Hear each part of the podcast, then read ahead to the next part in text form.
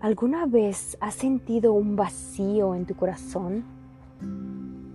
Ese sentimiento de vacío que no sabes qué es o de dónde viene. Y muchas veces nos lleva a caer física y emocionalmente con esa necesidad de atención de nuestra pareja y el cual nos lleva a la baja autoestima.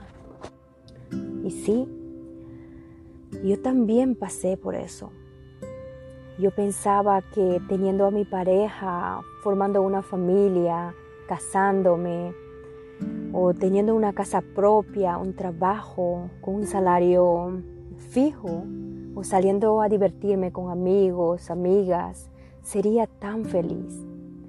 Pero me di cuenta de que nada de eso llenaba ese vacío que tenía dentro de mí. Yo me aferraba a buscar la felicidad afuera, pero un día aprendí que nada de lo externo podría llenar ese vacío que tenía en mi corazón.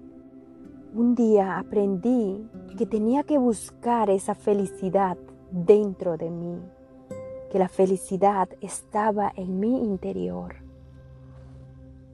Y es que la mayor parte de nuestras vidas o en nuestras vidas estamos ocupados en obtener cosas materiales y atender a los demás.